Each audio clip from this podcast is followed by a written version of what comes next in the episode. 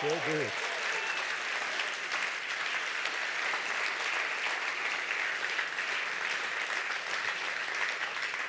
So beeindruckend, die Geschichten zu hören, die hinter den Personen stehen und wie jedes Mal so diese Bibel kommt und ein Wort aus der Bibel und du schaust da rein und das Licht geht an. Und du siehst, du kriegst Offenbarung, du bekommst Klarheit, du bekommst neue Hoffnung. Und das ist so großartig. In den letzten Wochen, immer wenn ich da reingeschaut habe, und das Video ist jetzt schon seit ein paar Wochen in der Mache, und der Santi hat das überragend gemacht, zusammen mit der Cornelia. Die haben sich da wirklich äh, Gedanken gemacht. Und es ist so ein cooles Bild, hineinzuschauen ins Wort Gottes und erleuchtet zu werden, Offenbarung zu bekommen. So großartig. Welcher Trick da dahinter steht, das äh, könnt ihr vielleicht nachher draußen am Stand rausfinden. Hoffnung für die Nationen. Ich meine, wir haben heute schon so viel gehört. Ich habe mich gerade noch gefragt, was soll ich eigentlich noch sagen? Es sind so viele Sachen, so viele gute Punkte gekommen.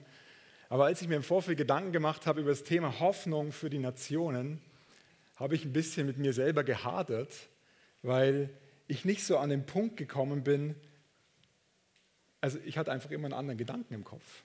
Und bis ich verstanden habe, dass der Gedanke, den ich da im Kopf habe, eigentlich ziemlich viel Sinn macht im Zusammenhang mit Hoffnung für die Nationen. Ich wollte die ganze Zeit über Vergebung sprechen. Vergebung und Versöhnung.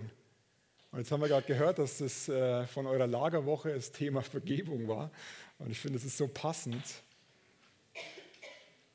Weil Vergebung, wenn wir Hoffnung in die Nationen bringen wollen, wenn wir rausgehen wollen, da klingt schon das Telefon, wenn wir rausgehen wollen in die Nationen und ein unvergebenes Herz haben oder überhaupt kein Herz für die andere Nation, die vielleicht mein Nachbar ist, dann ist es so schwer, ein Licht zu sein, so schwer die Hoffnung überhaupt bringen zu können. Dann ist es mühsam, dann ist es anstrengend. Und ich möchte mit euch heute ein paar ähm, Verse anschauen, die mir im Vorfeld richtig ähm, wichtig geworden sind. Und die wollen wir gemeinsam durchgehen und wir werden Gas geben, weil die Zeit ist schon ein bisschen fortgeschritten, aber wir schaffen das zusammen. Ich glaube, jeder im Raum hier hat irgendwann Vergebung empfangen, entweder von irgendeiner Person, die gesagt hat, hey, ich vergebe dir, oder als du Jesus dein Leben gegeben hast, hast du gesagt, hey, ich nehme das, ich nehme das, das Erlösungswerk, die Vergebung, die du für mich am Kreuz erwirkt hast, für meine Schuld. Ich, ich nehme das, das Versöhnungsangebot an und ich sage Ja zu dir. Und wenn die Bibel nennt das Buße tun, umkehren, das Denken verändern, bekennen, hey, ich habe erkannt, dass ich falsch unterwegs war und ich kehre um. Ich gehe in eine andere Richtung. Ich fange an, neu zu denken. Ich nehme die Vergebung an ich muss die Vergebung annehmen. Und letztendlich der letzte Schritt ist dann, sich Gott vollkommen hinzugeben. Ihm zu sagen, Herr Jesus, du, dir gehört mein Leben. Mach du, was immer du willst mit meinem Leben. Als ich vor den Ferien äh, wir, in, wir in Urlaub gehen wollten, musste ich einen Führerschein machen, nicht den Autoführerschein, sondern einen Anhängerführerschein, weil wir wollten mit dem Wohnwagen gehen und unser Auto ist zu schwer und ich habe festgestellt, ich darf nicht mehr als 3,5 Tonnen mitgespannt ziehen ähm, und muss den Führerschein machen. Und ich meine, der letzte Führerschein ist äh, undenkbar lang her, hatte ich das Gefühl. Und habe so im ersten Moment gedacht, naja, gut, da gehst du hin, machst die Prüfung, hast du schon mal mit dem Anhänger und so gefahren und das funktioniert schon.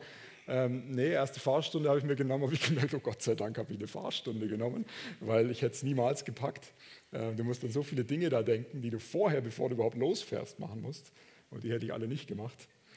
Aber das Witzige war, bei dieser Prüfung komme ich ins Gespräch mit dem Prüfer und wir reden über, über Gott und das ganze Evangelium konnte ich ihm erzählen. Ich musste mittendrin merken, ähm, okay, bleib konzentriert, weil äh, du bist in der Prüfung. Ne? Also das Problem ist, die Prüfung war am Freitag und am Dienstag darauf wollten wir in die Ferien gehen. Hätte ich diese Prüfung vermasselt, dann wären vier Kinder plus Frau am Boden zerstört gewesen und ich erst recht.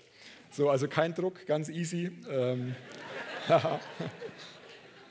Aber wir haben uns unterhalten in dem Auto und der Prüfer hat mich so gefragt, als wir so über Gott und über, wirklich über alles gesprochen haben, ja, Jetzt schauen Sie doch mal in die Welt und, und Sie haben doch bestimmt auch mitbekommen mit diesem Black Lives Matter, dieser ganze Rassismus und diese Sachen, die da passieren. Und die Menschen tun sich doch immer schlimmere Dinge an und es wird doch immer schlimmer anstatt besser. Da kann man doch wirklich die Hoffnung verlieren. Das war sein Satz gewesen. Und ich habe gesagt, Sie haben so recht.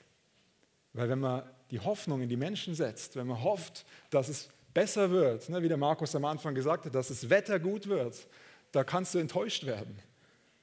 Aber die Hoffnung, die hat einen Namen. Und ich konnte ihm erzählen, was für mich die Hoffnung ist, dass Jesus für mich die Hoffnung ist.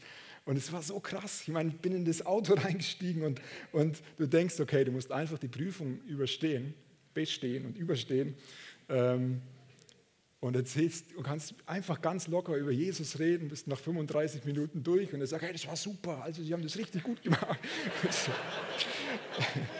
es war echt, also Sensationell. Danke, Jesus. Es raubt einem doch jede Hoffnung. Ich glaube, in der Zeit, in der Corona-Zeit, da ist Hoffnung ein Riesenthema.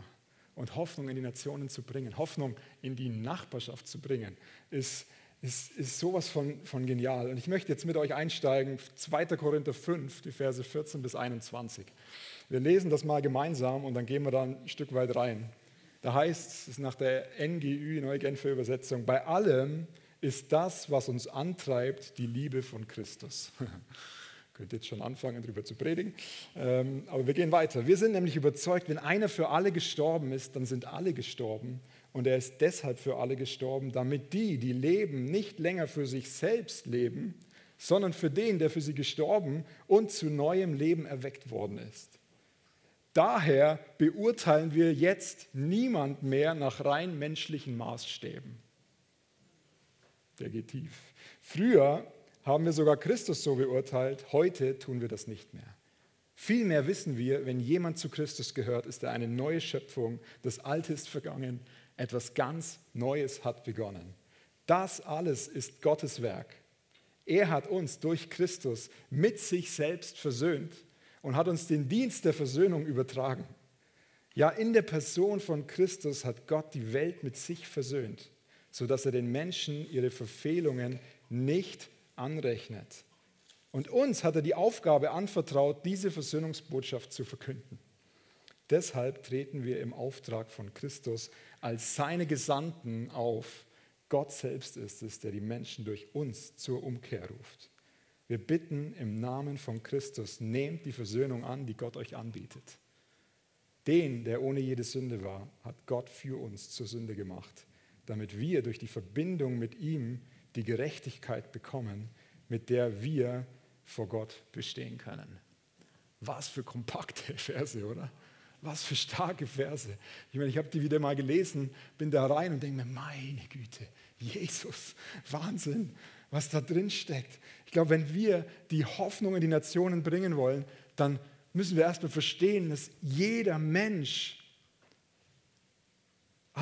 das Erlösungswerk von Jesus ist für jeden Mensch da. Jeder Mensch hat Vergebung, braucht Vergebung. Jesus ist für jeden Menschen am Kreuz gestorben. Nur nicht jeder Mensch hat leider das verstanden und hat somit gesagt, hey, ich brauche dich, Jesus, ich nehme das an, was du für mich getan hast. Jeder, Gott liebt jeden Menschen gleich. Und ich glaube, wir kommen an dem Thema Versöhnung oder Vergebung nicht vorbei. Vers 14 heißt, bei allem ist das, was uns antreibt, die Liebe von Christus. Wir sind nämlich überzeugt, wenn einer für alle gestorben ist, dann sind alle gestorben. Wenn wir verstanden haben, was er für uns am Kreuz getan hat, dass er den äußersten Preis bezahlt hat, dass er gehorsam war bis in den Tod, dann ist es dann ist es nicht mehr schwer zu verstehen, hey, ich meine, oder anders gesagt, die Liebe, die uns antreibt, wenn ich verstanden habe, was er für mich getan hat, dann kann ich gar nicht mehr anders, als zu sagen, hey Jesus, gebrauche du mich. Ich will, ich will, ich will deine Liebe hinaustragen. Ich will, ich will ein lebendiges Zeugnis für dich sein. Ich möchte, dass die Menschen erkennen, dass du lebendig bist an meinem Leben, nicht nur durch meine Worte, sondern durch meinen Lebensstil. Er hat alles bezahlt. Die Liebe, die wird uns antreiben, automatisch. Nicht, weil du musst, sondern weil du willst, weil du nicht mehr anders kannst. Und dann heißt es, wenn einer für alle gestorben ist, dann sind alle, dann sind alle gestorben. Da geht es um unser altes Leben. In dem Moment, wo du dein Leben ihm gegeben hast, bekommst du neues Leben geschenkt von ihm. Und dann geht es weiter und er ist deshalb für alle gestorben, damit die, die leben, nicht länger für sich selbst leben, sondern für den, der für sie gestorben und zum neuen Leben erweckt worden ist. Es ist großartig, dass Jesus für dich und für mich gestorben ist. Aber jetzt hat ein Herrschaftswechsel stattgefunden. Jetzt geht es nicht mehr nur um mich, sondern jetzt geht es darum, den Jesus in die Welt rauszutragen. Er lebt in dir und jetzt geht es nicht mehr nur um uns. Jetzt geht es automatisch, meinen Fokus auf ihn zu richten und zu sagen, Jesus, was willst du tun? Was ist dein Wille an dem heutigen Tag? Was möchtest du? Wem möchtest du begegnen durch mich? Vielleicht kennt der eine oder andere, wir haben in der Bibelschule ähm, einen EE-Kurs gemacht, Evangelisation explosiv heißt der. Vielleicht habt ihr den auch schon mal gemacht. Und das ist ja spannend, da lernt man erstmal überhaupt, wie man das Evangelium erzählt, in einer kurzen, prägnanten Art und Weise mit, mit interessanten Beispielen. Und ein Beispiel ist so dieses Auto. Vielleicht erinnerst du dich an das Auto, da, da geht es darum zu sagen, du hast, bist im Gespräch mit einer Person auf der Straße und fragst so, jetzt stell dir mal vor, du sitzt in einem Auto und da steht Jesus an der Straße, am Straßenrand und der will mitfahren und, und du sagst, hey, komm in mein Lebensauto hinein. Und dann ist die Frage, wo würdest du ihn hinsetzen? Und es ist ganz spannend gewesen. Wir haben das mehrfach gemacht und die meisten Antworten waren so gewesen, ja, auf dem Beifahrersitz, oder? Oder vielleicht äh, hinten, da hat er dann Platz und so. Also da kamen ganz spannende Antworten. Da sage ich, ja, und das habe ich auch gedacht früher. Hey, auf dem Beifahrersitz ist cool, da ist er nah an mir, sitzt neben mir und wenn es mal kritisch wird, könnte ich vielleicht kurz sagen, hey, könntest du kurz vielleicht in den Kofferraum gehen oder so? Einfach Einfach, dass, dass du mal kurz, wenn es peinlich wird oder so. Sagt, nein, er möchte auf dem Fahrersitz sitzen. Er möchte Steuer übernehmen. Er möchte, darum geht es. Der Fokus weg von mir zu sagen, Jesus, du übernimm du das Steuer. Du lebst in mir. Setz dich auf den Schoß oder so. Es wird sicher sein. Und dann Vers 16. Daher beurteilen wir jetzt niemand mehr nach rein menschlichen Maßstäben. Also als ich den Vers gelesen habe, ehrlich gesagt, musste ich schlucken. Ist es so? Machen wir das. Niemanden mehr nach rein menschlichen Maßstäben beurteilen. Also wir waren in den Ferien angekommen, um die Geschichte weiter zu erzählen und sind am Campingplatz und ich bin ein Camping-Neueinsteiger. So. Meine Frau ist ganz viel mit ihrer Familie in, Camping, Wohnwagen, Urlaub gegangen und ich komme da an und habe gerade so nach gefühlt drei Tagen, es war nur ein halber Tag oder ein Dreiviertel Tag, alles aufgebaut gehabt. Und äh, ich meine, es ist ein Familiencampingplatz gewesen und wir haben auch kleine Kinder und die Kleinen, die sind jetzt keine Spätaufsteher. Die, die wachen sehr gern, sehr früh, wollen einfach viel vom Tag haben, glaube ich. Ähm, und sind aufgewacht so um sieben. Und das ist auch schön in die Ferien. Und was machst du im Wohnwagen? Du gehst natürlich raus, damit die anderen weiter schlafen können. Bist dann so im Vorzelt oder im Bereich vor deinem Wohnwagen. Und ich habe alles gegeben, damit sie einigermaßen ruhig geblieben sind. Ungefähr eine, um 8 Uhr läuft unsere Campingnachbarin, eine Holländerin, vorbei, schaut mich an, schüttelt den Kopf und macht nur Psch Und ich habe dann zu ihr gesagt, ich segne Sie, alles gut. Ähm. Nein, ich habe mich innerlich gedacht, oh, wie kann die sowas machen? Wir sind doch auf dem Campingplatz. Ich habe alles gegeben, damit die Kinder leise sind. Und die wagt es, da vorbeizulaufen, den Kopf zu schütteln und psch zu machen. Und ich habe mich zwei Stunden damit beschäftigt, mich darüber aufzuregen. Also wir lassen hier, ne, sozusagen die Hosen runter. Ne? Äh, Im Sinne von, wir wollen authentisch sein. Ich hätte gern anders reagiert in dem Moment, aber ich habe es nicht getan. Und ungefähr, meine Frau ist dann auch aufgewacht und erzählt ihr das. Und die sagt, jetzt reg dich nicht so auf. und meine Tochter, die älteste, die Emily, hat ähm, Waffeln an dem Morgen gebacken. Und die Waffeln, der Duft ist ja genial und so. Und dann sind so nach eineinhalb Stunden haben wir gesagt, komm, wir backen für die da mit Waffeln nebenan. wir verändern jetzt die Atmosphäre. Wir schießen jetzt nicht zurück, sondern wir bringen die Waffeln da einfach mal rüber. Und dann ist Damaris mit ihr rübergegangen. Ich hätte es auch gern gemacht, aber es war sie. Ähm, ist drüben. Wir wollen ja bei der Wahrheit bleiben. Ne? Und sie läuft rüber und sagt, und die, was machen Sie auf unserem, auf unserem Terror? War die erste Frage. Was machen Sie, was machen Sie da? Ne? Und ja, wir haben gedacht, wir, wir backen Ihnen Waffeln mit und wollten fragen, ob Sie vielleicht zwei Waffeln haben wollen für Sie und für Ihren Mann. Und diese, äh, also wir haben gerade leider schon gegessen, wir sind wirklich satt, aber, aber es ist total nett, vielen Dank. Es hat die Atmosphäre komplett verändert. Und später an dem Tag bin ich der Dame über den Weg gelaufen und, ach, hallo, wie geht's? Jetzt kannst du sagen, wir haben manipuliert, kann man sagen, aber nein, wir haben die Atmosphäre versucht zu verändern. Und ich habe der Frau erstmal vergeben müssen. Vergeben für das, was sie tut, was sie, was sie mir angetan hat. Ich weiß nicht, wie es dir geht. Vielleicht hast du auch Personen vor Augen und bist verletzt worden. Und vielleicht ist es viel, viel, viel, viel, viel schlimmer als die Situation, die ich da erlebt habe. Vielleicht hat dir richtig jemand innerlich wehgetan und du kämpfst mit, mit der Situation und hättest eigentlich doch jeden Grund, sauer zu sein und, und zu sagen, hey, ich, ich kann nicht vergeben. Vielleicht wirst du ausgegrenzt oder bist ausgegrenzt worden früher.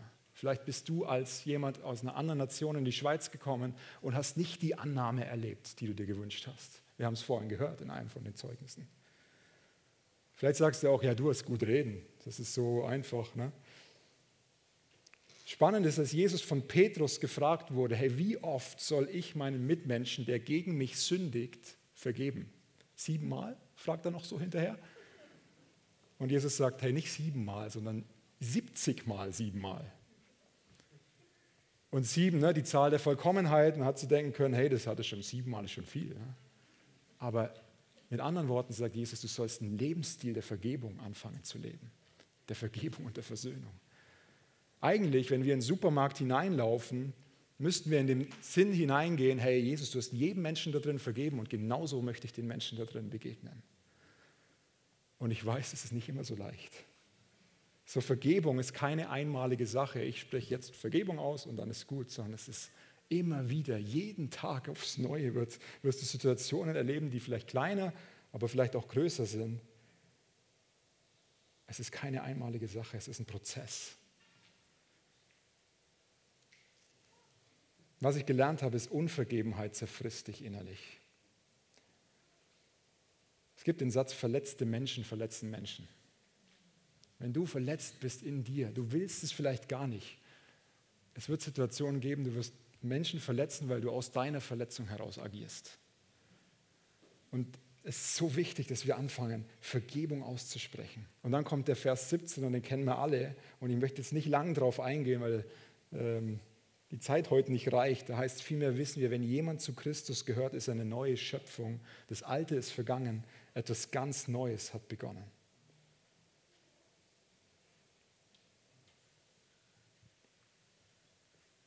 Jesus hat unsere Sünden ins äußerste Meer geworfen, heißt es im, Wort.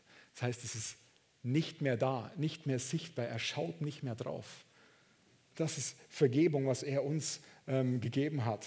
Deswegen heißt es, was ganz Neues hat begonnen. Und dann Vers 18, das alles ist Gottes Werk. Er hat uns durch Christus mit sich selbst versöhnt und hat uns den Dienst der Versöhnung übertragen. Nicht aus uns heraus, es ist Gottes Werk. Nicht aus deiner Kraft, jetzt vergib doch endlich mal. Kennst du den Satz? Jetzt fang doch mal an, einfach mal, du müsstest doch einfach nur vergeben. Ja, wenn es denn so einfach wäre.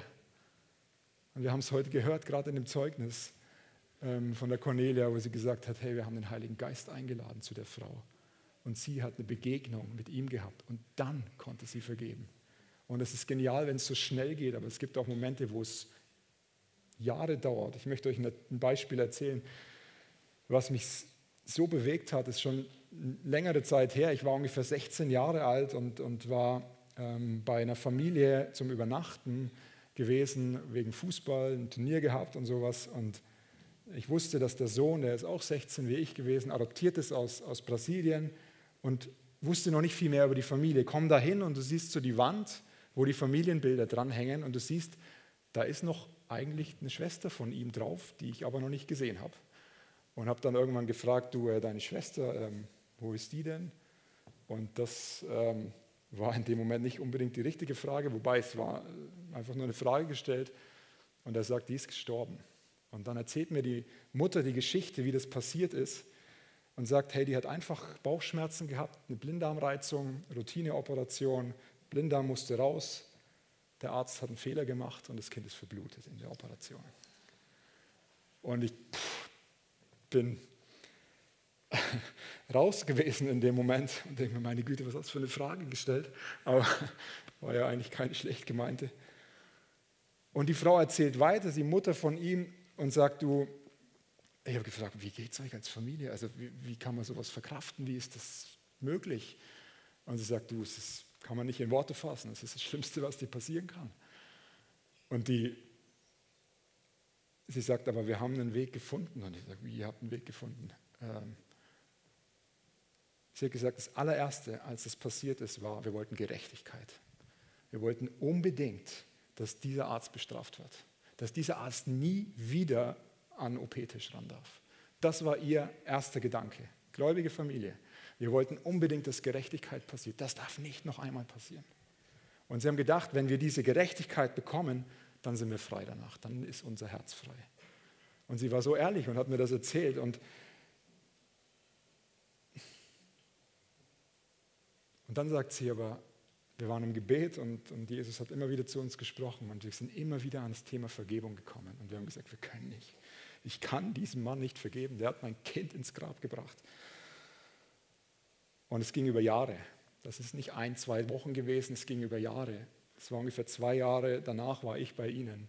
Und sie hat gesagt, nach ungefähr eineinhalb Jahren haben wir als Familie Gott so stark erlebt, dass wir gesagt haben, dass wir gemerkt haben, wir müssen jetzt den Schritt gehen. Und sie waren an dem Punkt, es zu tun. Und sind zu dem Arzt hingefahren nach Hause und haben geklopft, geklingelt, die Tür aufgemacht.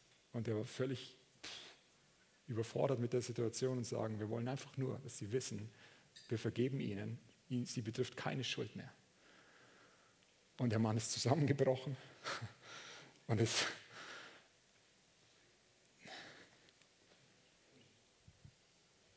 da ist so eine Kraft in Vergebung.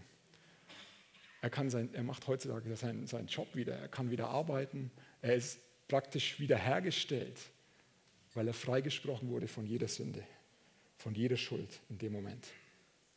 Es liegt so eine Kraft und so eine, so eine Kraft in Vergebung. Ich meine, ich erzähle euch vom Campingplatz.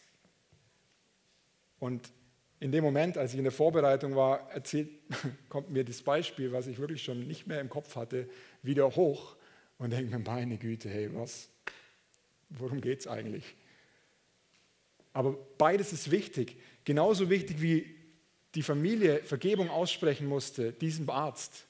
Genauso ist es wichtig, dass ich der Frau Vergebung ausspreche. Warum? Damit mein Herz frei wird. Damit, sie hat gesagt, in dem Moment, wo wir Vergebung ausgesprochen haben als Familie, ist unser Herz, ist, ist wie was weggegangen. Eine Last von unserem Herzen ist weggegangen. Und sie sagt, ich kann es gar nicht erklären, aber ich kann, ich bin nicht versöhnt, wir sind nicht Best Friends mit dem Mann jetzt. Aber wir hatten den Moment und wenn ich ihn sehe, weil er in der gleichen, gleichen Ort wohnt, wir können, wir wechseln nicht die Straßenseiten, sondern wir können uns in die Augen sehen. Wir haben Frieden mit der Situation. Wir wissen, dass es unserer Tochter gut geht, dass sie bei Jesus ist. Und das Geniale einfach ist, das kannst du nicht machen, indem du sagst, jetzt vergib doch endlich mal. Du brauchst eine Begegnung mit Jesus, um überhaupt an den Punkt zu kommen, zu sagen, ich vergib der Person. Ich weiß nicht, was du jetzt für Gedanken im Kopf hast. Ich würde gerne mal reinschauen. Welche Personen du vielleicht gerade vor Augen hast, die dir eigentlich vergeben müssten. Also die nicht dir oder denen du vergeben müsstest, andersrum. Vielleicht müssen sie dir auch denen du eigentlich Vergebung zusprechen solltest.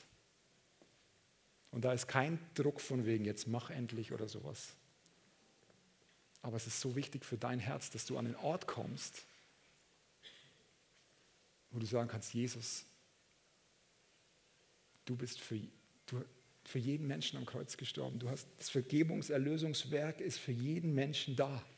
Und wie kann ich im Weg stehen, dass jemand Vergebung empfängt?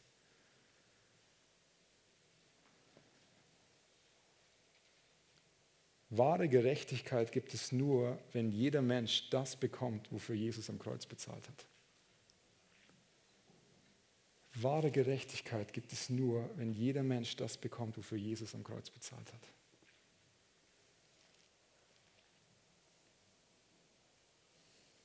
Und dann lesen wir weiter und es das heißt, er hat uns aufgetragen, die Versöhnungsbotschaft in alle Welt zu verkünden. Und das ist der Zusammenhang mit Hoffnung für die Nationen.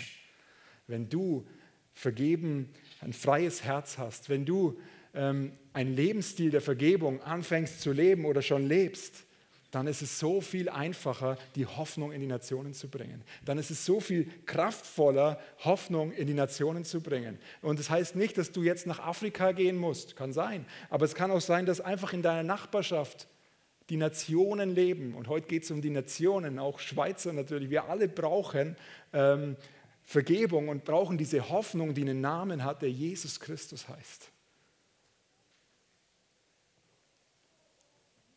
Es ist immer ganz interessant, wenn Jesus hat an ein paar Stellen gesagt, deine Sünden sind dir vergeben und dann ist Heilung geflossen.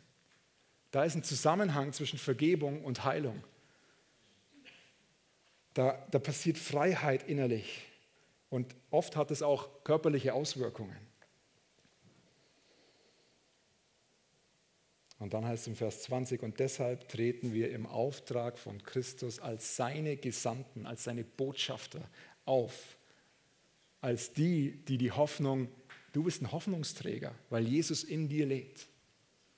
Hoffnungsträger. Du kannst die Hoffnung raustragen, überall, wo du hingehst. Er lebt in dir. Er liebt es, mit dir ähm, Menschen das Versöhnungsangebot zu geben. Hey, versöhnt euch mit Gott. Und da heißt es auch, Gott selbst ist es, der die Menschen durch uns, er will mit dir, er braucht dich dafür, zur Umkehr ruft. Und dann wir bitten im Namen von Christus, nehmt die Versöhnung an, die Gott euch anbietet. Nehmt die Versöhnung an.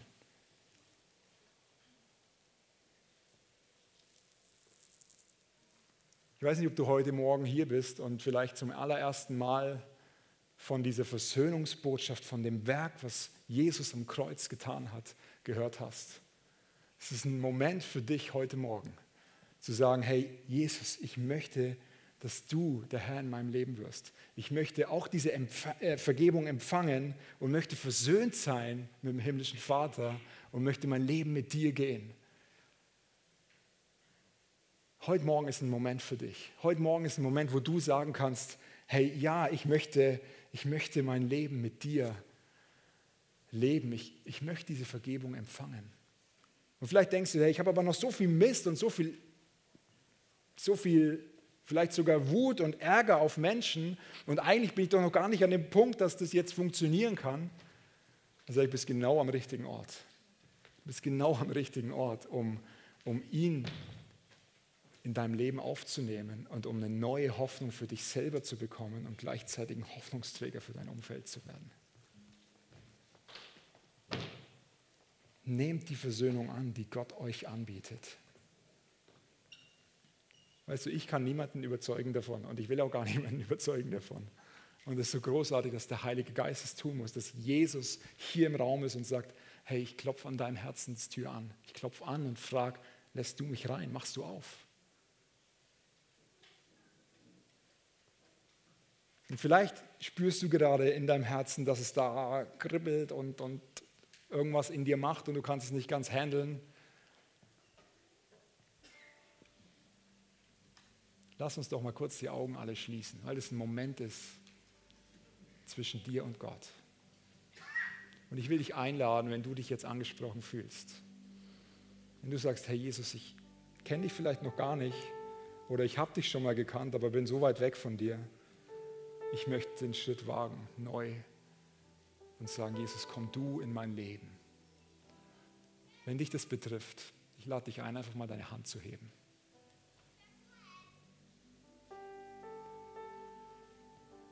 Wenn du am Livestream sitzt, danke für deine Hand. und genau das Gleiche gerade spürst zu Hause, dann sag Ja zu ihm. Ist da noch jemand?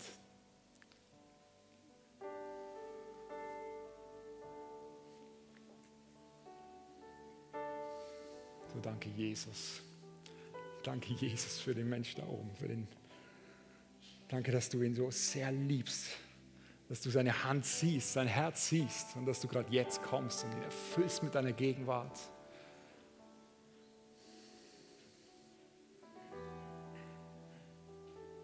Heiliger Geist, komm her.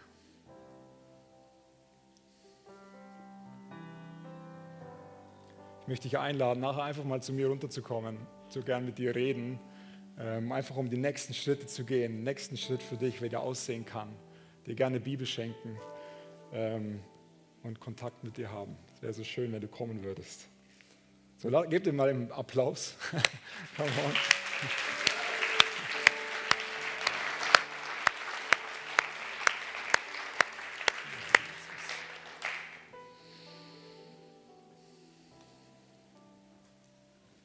Wenn du Menschen vor Augen gerade hast, und das ist der zweite Schritt, den ich gerne noch machen möchte mit euch zusammen, wo du weißt, hey, ich müsste eigentlich ähm, Vergebung aussprechen. Ich bin aber so verletzt und eigentlich fällt es mir so schwer, innerlich den Schritt zu gehen. So, dann lad doch gerade jetzt mal den Heiligen Geist ein in die Situation. So, Heiliger Geist, komm du doch jetzt gerade zu jedem Einzelnen, den das betrifft.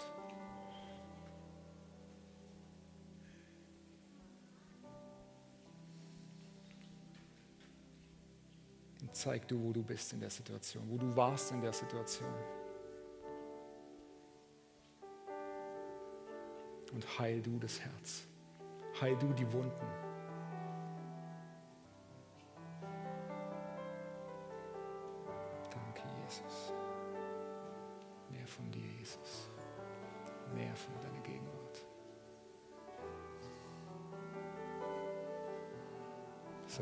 Wiederherstellung passieren, soll Heilung in deinem Herz passieren.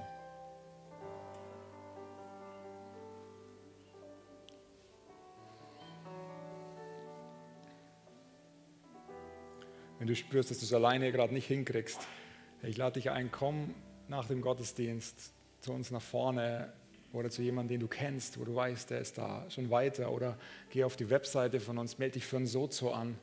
Das ist so ein geniales Tool, um wieder connected zu werden mit dem Heiligen Geist, um Jesus, mit dem Vater im Himmel.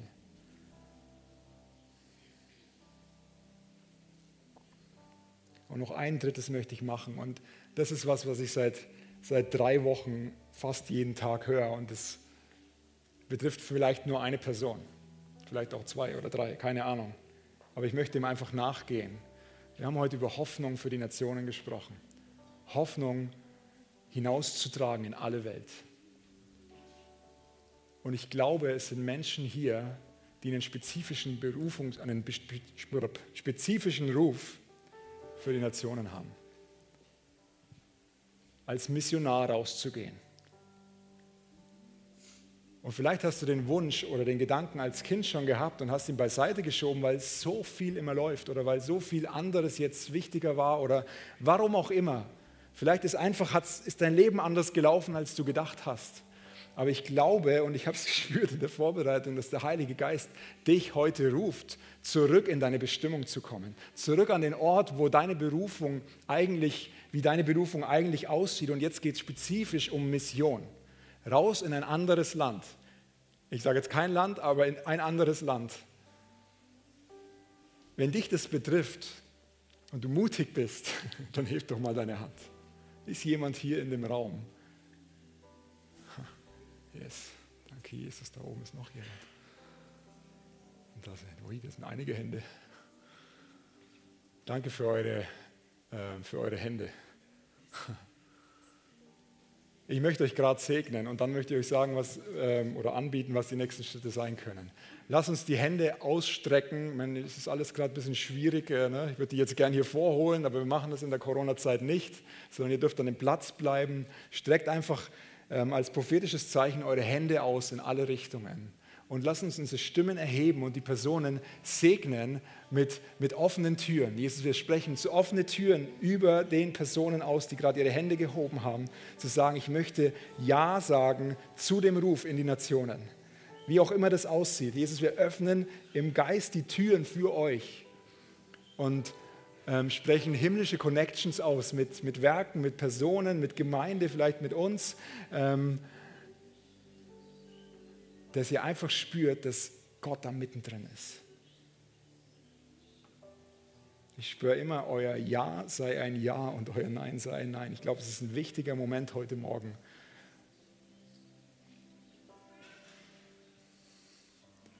Danke, Jesus. Danke für die Bereitschaft, in die Nationen zu gehen. Menschen die Liebe von dir, die Hoffnung für die Nationen zu bringen. Du bist ein Hoffnungsträger. So großartig.